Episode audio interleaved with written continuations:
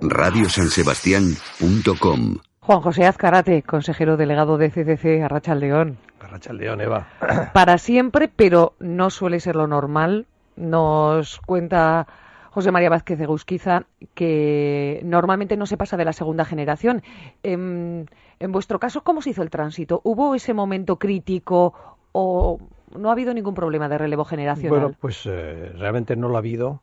Y antes de contestarte, me gustaría referirme a las cosas que ha dicho José María. Sí. José María, has dicho unas cosas que sobre la descripción de esa posición de lo que supone CCC, que son tan nuevas que esa visión tuya la voy a transcribir, la voy a copiar y la voy a poner no sé dónde, pero me parece que ha sido, digamos, una de las descripciones más mm, más cualificadas, con más eh, acierto, efectivamente, de las que he oído. Así que muchas gracias, José María, te voy a copiar. Bueno, y, y yendo a lo de la empresa familiar, eh, 75 años de CCC, y nos decía eso, que no se pasa de la segunda generación. ¿Cómo ocurrió? Porque eh, Juanjo Azcarate iba para abogado, pero ha acabado de consejero delegado de CDC, de la empresa familiar. ¿Cómo ocurrió ese tránsito? Pues eh, la culpa es de mi abuelo que fue el que fundó todo este tinglao, y que un día, cuando yo me puse a estudiar Derecho, me dijo, tú, pero abogado, ¿para qué quieres ser abogado? Si aquí realmente el que te puede enseñar cosas que pueden serte útiles en la vida, soy yo. Mi abuelo vivió una vida que ya os daré algún retazo. Sí. Y yo sentía por él una profundísima admiración porque era creativo, innovador, atrevido.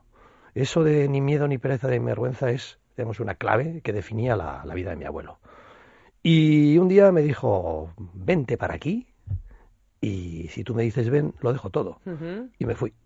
Me fui para descubrir además que todo lo que estaba aprendiendo con él necesita reforzarlo. Necesitaba al final tener también esa parte de tecnología o de tal. Y entonces empecé a trabajar.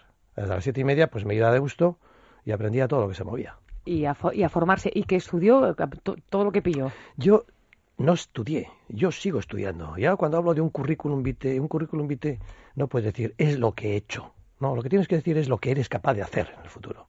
Porque claro, es una foto, si no, un currículum es una foto.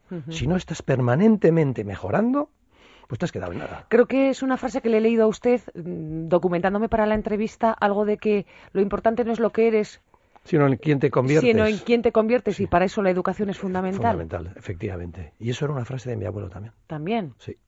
Era un concepto. Bueno, yo he aprendido mucho de mi abuelo. Yo, bueno, y mi padre, ¿eh? con el que también he estado muy cerca y con el que he compartido y he reñido. He reñido con los dos. Sí. ¿eh? Pero finalmente, pues ese tránsito de generaciones se produjo y aquí estoy. ¿Y habrá cuarta generación? ¿Habrá, cuarta, ¿Habrá cuarta generación? Bueno, pues eh, kilosa. ¿eh? Yo tengo ahora una generación ¿eh? que comparto con mis hermanos, Jorge y Antón, que, que están conmigo en la empresa, ¿no? Y que somos esa generación. Eh, compartimos eso con un equipo de mujeres, sobre todo. Sí, de eso, de eso ¿Eh? quiero que me hable también. Eh, que son un poco las máquinas. las máquinas, la impulsión, el, la fuerza y el futuro. Bueno, como usted es empresario, lo va a entender perfectamente. Tenemos que hacer una pequeña pausa para la publicidad. Al final, somos empresa privada, vivimos de esto. Dos minutos y seguimos hablando con Juan Juan Karate. Seguimos en esta ventana Euskadi y aprovechábamos la publicidad para hablar de publicidad, porque yo le contaba a Juan José Azcarate, al consejero delegado de CCC, que yo siempre he asociado sonoramente CCC con el 2021-22, con la publicidad en radio. Sí, sí, sí. Bueno, es que esto ha sido, en realidad, el 902-2021-22, pues que se ha convertido en la otra marca de CCC. Mira, hace muy pocos días, no, no, era unas cuantas semanas, estaba visitando la SER. Sí. En, Madrid. En Madrid, en Gran Vía. Y iba por los pasillos y estaba Francino preparando el programa. Y entonces yo iba con Fernando Chulilla, con José García. Entonces entran allá, bueno, es que estoy aquí con los de CCC y tal y cual. Hombre, CCC. Y Francino dice, 902 2021 22. O sea, él mismo lo cantó. Se ha quedado, o sea que eh, la apuesta por los medios también ha sido algo que han tenido muy claro y por la radio en particular que han tenido muy claro desde el principio, ¿no? Sí, sí, la entrada en la radio fue, digamos, construir otra marca, estar en otro mundo, ¿eh? y se notó muchísimo el, gran cambio. La publicidad ha sido, desde 1939, que es cuando se funda CCC, decisiva para CCC. Al principio iban los periódicos, luego los periódicos llevaban el cupón, que la gente recortaba y lo enviaba. Luego ya empezó a funcionar pues todos los medios, eh, la televisión y la radio. El descubrimiento de la radio fue, fue trascendental. La radio es el medio definitivo. O sea, las demás cosas, pues los periódicos y tal y cual tendrán problemas, pero la radio siempre se escucha. Y yo creo que de los medios es el que menos ha caído, el que menos problemas ha tenido en, en esta crisis que estamos pasando, ¿no? Sí, hombre, en los medios digitales están en alza, pero sí de los de los tradicionales, digamos, sí que es verdad que es que es uno de los que el que menos el que menos habrá caído, sí. Bueno, vayamos con las frases. Ni miedo, ni pereza, ni vergüenza es el título del blog. Sí. Y ya nos ha contado que que venía de su abuelo. No, no, no, no. Esta frase, y lo digo, en el primer post que puse yo en mi blog, sí. esta frase viene de mi amigo eh, eh, Ordinas, Jaime Ordinas. Jaime Ordinas sí la oyó de su abuelo y parece que tiene el origen ya casi en la familia, ¿no? Y él suele decir que es eh, que son las tres palabras con las que he educado a su hijo, a sus hijos. Ni miedo, ni pereza, ni vergüenza, y siempre para adelante. Y yo le pedí permiso. dice, Jaime, ¿puedo usar esta frase y apoderarme de ella con tu permiso? Me dice, por supuesto. Y bueno, y ahora ya la usa hasta Martín Brasategui, que ya también dice lo mismo también. ¿Y alguna de cosecha propia que haya aprendido con el paso de los años y que ahora trate de difundir en esas charlas que da, eh, ahora de, coach, como se dice, o cuando trata de hablar con, con, jóvenes empresarios, con jóvenes estudiantes, eh, hablando de innovación, de emprendizaje? ¿Alguna de cosecha propia? Chica, me lo tenía que haber apuntado, tenía que haber No, pero lo bueno es, esto, claro. Claro. Eh, mm, si quieres, eh, diremos el concepto más potente que, que yo he descubierto a lo largo de mi vida. Es que uno se hace a sí mismo. Y uno se hace a sí mismo venciéndose cada día, con pequeños retos que tienes que vencer. Si no lo educas, y te lo ha dicho José María, la, la voluntad se educa. Y es la fuerza que te mueve en todo lo que hagas en tu vida. Y si no la entrenas, estás perdido. ¿Y cómo se entrena? Porque los músculos en un gimnasio con unas pesas, sí, pero pues efectivamente, ¿y la voluntad esos, cómo? Esos pequeños retos que tú te pones y por las circunstancias de cada día, al final dices, pues no lo he hecho. Y te sientes frustrado. Y hoy, por ejemplo, que tenía que haber ido a nadar, me siento con la frustración de no haber tenido tiempo para poderlo hacer. Entonces voy a tener que llegar a casa y sustituir eso con algunos ejercicios de flexiones y etcétera, ¿no? Porque tengo que resolver esa cuestión que ha quedado pendiente. Entonces, esa es la cuestión. Entrena tu voluntad con esos pequeños retos cada día, porque se irá apoderando de ti mm. la fortaleza de una voluntad que podrá con todo. Y pregunto por hacer de abogado del diablo, ¿esto no le lleva a uno a una perpetua frustración? Porque el tener que estar mm. continuamente poniéndose retos está muy bien, pero el tener el debe todos los días no lo he podido hacer, no lo he podido hacer, no lo he podido hacer. Pues lo tienes ¿No le pone Uno, ¿No le pone uno el listón demasiado alto todos los días y puede llegar a, ser frustrante? Eh, mira, yo pienso que o te pones el listón alto o no llegas a ningún lado. ¿eh? Es, eh, es, así. Decía, verdad que era Rockefeller que decía, ¿y cómo se ha hecho usted tan rico? Y después saltando. ¿Cómo que saltando? Sí, estando permanentemente saltando, porque las oportunidades pasan por arriba. Y si no estás tú en el aire, no puedes coger ninguna. En esto de los retos es algo que te los tienes que poner, porque si no, ¿qué haces? ¿Conformarte? ¿Quedarte en mm. esa especie de, de tranquilidad y de confort malentendido? Eso, eso no te lleva a ningún lado. Por ejemplo, ustedes, una empresa de 75 años, que empieza con cursos por correspondencia, bueno, los discos fonográficos, los de Merche Alcántara en la serie Cuéntame. Eh, eh, de ahí a la actualidad online, la actualidad de Internet, de los smartphones, donde están ustedes también. Eh, ¿Cómo se ha realizado ese tránsito y sobre todo eh, lo último que han hecho, porque yo supongo que los últimos cinco años han tenido que ser frenéticos, de mucho cambio. Y siguen igual. Y siguen igual. Y tienden a continuar. Pues eh, mira, el último cambio probablemente ha sido el hacer una web móvil, o mobile, o como se diría, ¿no? Ahora en este momento, si tú entras en CCC desde el móvil, tú encuentras una web diseñada exactamente para poder entrar y conocer todo lo que necesitas a través del móvil. Em, y luego, bueno, eh, la realización. Mira, creo que una de las eh, claves para llegar a cumplir 75 años ha sido mirar muy de cerca las tendencias, los cambios de la sociedad y la tecnología. Mm. ¿eh? Si la tecnología cambia del disco de 78 revoluciones por minuto al de, 33 y de 45, hay que entrar ahí. Y luego viene la cassette. Y luego viene el vídeo, y el beta, y el VHS, y luego el CD, y el CD-ROM, y etcétera, etcétera, ¿no? Entonces hay que estar siempre en ese, en esa, digamos, ese reto permanente. ¿Y cuál es ahora mismo el reto tecnológico al que se van a tener que subir ya? Pues eh, yo eh, creo que hay que ser prudente en este momento. Y otra de las claves de CCC creo que ha sido la prudencia. O sea, no dar un paso adelante antes de tener bien consolidado el anterior, ¿no?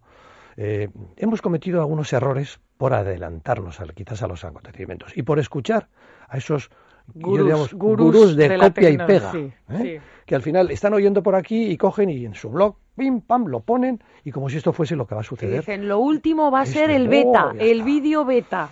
¿Os acordáis de Second Life? ¿Eh? Sí, claro. Mm, Second Life famoso que parecía que iba a ser. Que íbamos a estar todos la vida virtual. bueno, pues entonces compramos una isla y montamos todo el lío para estar presentes en Second Life.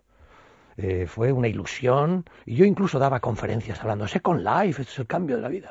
Pues eso fue el, mayor error que pudimos cometer, con algún otro también, pero diríamos anticiparte a algo que parecía que las tendencias y sobre todo esos gurús te decían que, que había que estar. Y eso se convirtió al final, ¿sabes en qué? En sexo. Punto.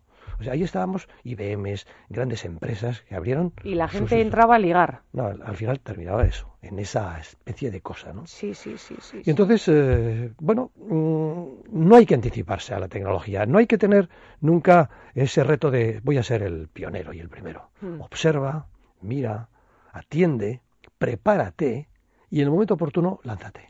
Pero yo, por ejemplo, sí que asocio CCC con lo que le comentaba a, José María Vázquez Egusquiza, con el olfato para detectar cambios en conductas sociales, eh, en modos de organizarnos, eh, que se plasman en, cursos. Pues no sé, cuando se puso de moda beber vino, ya había un curso de catador de vinos. Es decir, que yo siempre he asociado y he, dicho, ahí tienen gente que está estudiándonos para ver qué necesidades tenemos, cómo está cambiando la vida y poder, es decir, cuando la población va envejeciendo, esto ya es más lógico, evidentemente, ¿no? Pues cursos para preparar todo lo relacionado con gerontología, etcétera.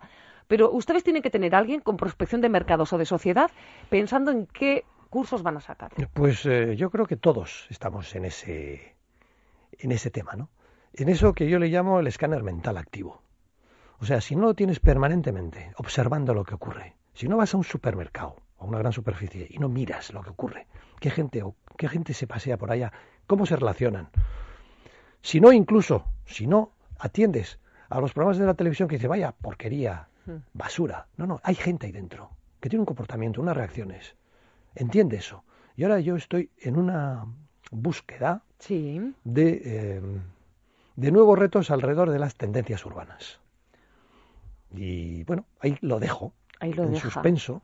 En suspenso y yo a mí me ha dejado. Yo a veces necesito un traductor, lo reconozco, ¿eh? Pero cuando hablan en clave, se lo contaba precisamente a usted fuera de micrófono, lo de los políticos, la necesidad de tener que estar traduciendo con, constantemente al lenguaje ordinario lo que quieren decir. En este caso no lo he entendido nada, Juan Azcárate. Bueno, bueno, pues... Pero lo ha hecho intencionadamente, me da la impresión, ¿no? Hay que dejar siempre un, interrogante, ¿no? Para responderlo un poco más adelante. Y lo que sí me ha gustado es lo que decía José María. Eh, eh, sobre el tema de los cojines, ¿no? Sí. Ser esos cojines donde puedes al final encontrar un sitio donde descansar, porque la universidad y las, eh, digamos, los programas oficiales no llegan a responder tan deprisa como hace falta y como la, la sociedad necesita para aprender y conocer cosas que se están convirtiendo ya en, tendencias. ¿eh? Empezamos ya con el ordenador personal hace, hace ya muchos años, haciendo el primer curso que entregaba además un Commodore 64 a los alumnos para que pudiesen aprender, conectándose a la televisión, los primeros rudimentos del BASIC y de lo que iba a ser la gran revolución eh, informática. ¿no? Ese tipo de cosas son las que nos mueven, sobre todo, y las que nos hacen mirar en esas direcciones. He leído, le he leído a usted decir que de la crisis, de otras supongo, aprendí que no se sale echando gente a la calle, sino con innovación e ideas.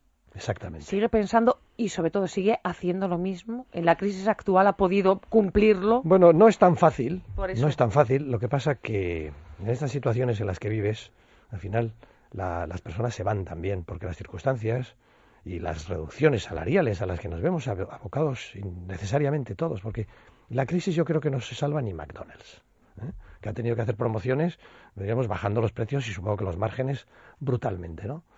Porque es que pero sí, yo estoy convencido de que al final de las crisis no se sale reduciendo costes, sino innovando, con productos, buscando ese, esa gatera por la que colarte y, buscar la solución a través de vender. ¿eh? Y, el coste, pues está muy bien adaptarlo a las circunstancias. Tengo un amigo que utiliza la palabra hay que las empresas tienen que jibarizar, se tienen que reducir al tamaño necesario para poder responder a un mercado que cambia, que se reduce, que, que no es el que del tamaño en el que tú te movías. ¿no? Ahora que está a debate el modelo de relaciones laborales, el de la participación de los empleados en la toma de decisiones, incluso en los resultados, eso se dice menos, pero eh, ¿qué tipo de relaciones laborales existen en CCC?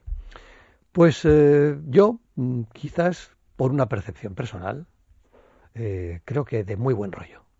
Mm, creo que nos entendemos Claro, pero usted es el jefe. Sí, bueno. A los jefes les parece siempre que todo va de muy buen rollo. ¿Sabes lo que pasa? Que yo suelo decir que un empresario en la empresa tiene que entrar siempre sonriendo. La sonrisa es fundamental. ¿Por qué? Porque lo primero que hace la gente cuando te ve entrar es mirar qué cara traes. Oh, este está preocupado. ¿Qué estará pasando, no? O sea, los marrones te los tragas tú. Y a la gente lo que tienes que hacerles es transmitirle entusiasmo, alegría, positivismo. Porque eso se contagia y se contagia más lo contrario, el mal rollo, la mm. preocupación. Y yo creo que vivimos en un ambiente lleno de cordialidad, de sonrisa, de colaboración, de empuje. Yo el otro día tuve una charla donde les expliqué a todo el personal a la vez, eh, pues es el 75 aniversario, ¿no? Y yo recibía, pues no sé, esa sensación de que estamos todos juntos. ¿eh? ¿Por qué la mayoría de los trabajadores de CDC son mujeres? La inmensa mayoría, tengo entendido. Sí, sí, sí, es, cierto. Tenía un amigo mm, que decía, en los años 70, ¿eh? decía, la mujer es el hombre del futuro. Claro, esto es una poco bestia la cosa, ¿no? Porque ojalá no lo sea nunca. Pero eh, ese concepto eh, ya está tomando cierto sentido, ¿no? La mujer tiene una capacidad, además, de atender varios frentes a la vez.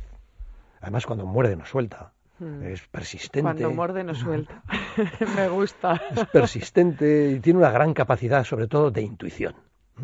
Y esa intuición cada vez es un valor que yo considero más relevante en la gestión de una empresa, ¿no? Entender las cosas casi por el sentido ese mm, que tenemos que desarrollar más los hombres. Y yo, ese equipo de mujeres que, con las que colaboro, yo suelo decir, ¿tú qué eres? Yo soy ayudante, no soy otra cosa. Son máquinas, y son personas eh, que transmite mucha confianza y yo estoy encantado con ellas. Y en todas partes donde me estoy moviendo, en las asociaciones, otras empresas, la mujer, os estáis apoderando realmente de, lo que tenéis que apoderar. Sí, de las capas medias y bajas estamos apoderándonos bastante, sí, pero hay, un techo de cristal. Michelle Bachelet, la nueva presidenta de Chile, dice que eh, habla del empoderamiento de la mujer, ¿no? Hmm. Y ella está luchando, bueno, desde la ONU estuvo luchando por eso, ¿no? Sí. Y es que es cierto, es que esto tiene que llegar a ocurrir. Sois el 50% de la población mundial. Pues sí, por lo menos si estuviéramos en el 50% repartidas, ¿eh? sí, sí mm. estaría, estaría muy bien. Se nos acaba el tiempo. Mm, ¿Cómo será CCC dentro de cinco años? Pues eh, yo... Su mapa de la vida, como le suele llamar a usted, el mapa de la vida, el plan de futuro. A esa pregunta yo suelo responder, y a otras parecidas, con tres palabras. Yo qué sé. Pero sin embargo, eh, trato de poner los medios para que con ese escáner pueda intuir y mirar cuáles son los caminos que tenemos que emprender para continuar. ¿no? Yo mm, a lo que aspiro es a poder celebrar el, la centena. en mil ya ni sé. No, en mil no, serán dos mil. Pero yo soy de letras puras, vamos En 2040. En 2040. En 2040. Entonces, eh, yo espero estar vivo y sobre todo vivo mentalmente para ayudar, para seguir ayudando a los equipos que continúen con esta trayectoria, este entusiasmo, con la ilusión y el optimismo de ir lejos. Y para preparar eso, ¿a dónde mira? ¿A Estados Unidos? A, todas partes. A todas partes. A todas partes. Mira, ahora acabamos de venir la directora de marketing y yo de Ucrania. Antes, unos pocos días antes de, de, lo que está sucediendo, ¿no? Y vinimos de ver cómo países como Ucrania, eh, Bielorrusia, Rusia, etcétera, eh, están avanzando mucho en el tema de la formación a distancia, online, y que son realmente inspiradores. Y estamos copiando ya y colaborando con ellos en cosas que nos van a llevar más lejos. Sí, sí, a veces nos creemos tan grandes que no miramos a no miramos alrededor para copiar más que a los que creemos mayores que nosotros y hay muchas personas y países en este caso que nos pueden dar lecciones pues y pensamos que no, decimos en Ucrania, ¿quién nos va a decir a nosotros en Ucrania cómo vamos a tener que hacer las cosas? ¿no? Tienen mucha fuerza. Y en online, mm, vamos a esperar, ¿eh? En online también. Sí, sí, bueno, pues eh, me había dicho José María Vázquez Egusquiza que me iba a ir de aquí con unas cuantas frases me voy con unas cuantas frases, ¿eh? Chica. Sí, la, de las empresas deben jibarizarse me ha, me ha gustado o, o, se están jibarizando. Se tendrían que jibarizar cuando no tienes más remedio, porque esas son las circunstancias las que te obligan, ¿no? Y la de la mujer es el hombre del futuro, pues también está muy bien. También... Y hay una cosa que también mm, me gustaría decir, aparte, a raíz de, lo que he oído en los comentarios, los líos políticos, etcétera, ¿no? Eh, los políticos están hablando del paro y que va a bajar el paro y tal y cual. Aquí los únicos que resuelven el problema del paro son las empresas, no los políticos. Los políticos generan gasto. Y lo que tienen que hacer es gestionar el que las empresas dispongan de medios para crear empleo, porque son las únicas que lo pueden hacer. Y eso es lo que yo creo. Ahí está esa lectura de que no se atribuyan, digamos, capacidades de las que carecen y que den realmente grasa a la máquina que funciona y que produce eso que hace falta. Gente trabajando y que se acabe esta historia. No voy a añadir nada más que lo voy a estropear. Juan José Azcarate, consejero delegado de CDC, un auténtico placer. Gracias. Buenas tardes. Igual para mí, muchas gracias.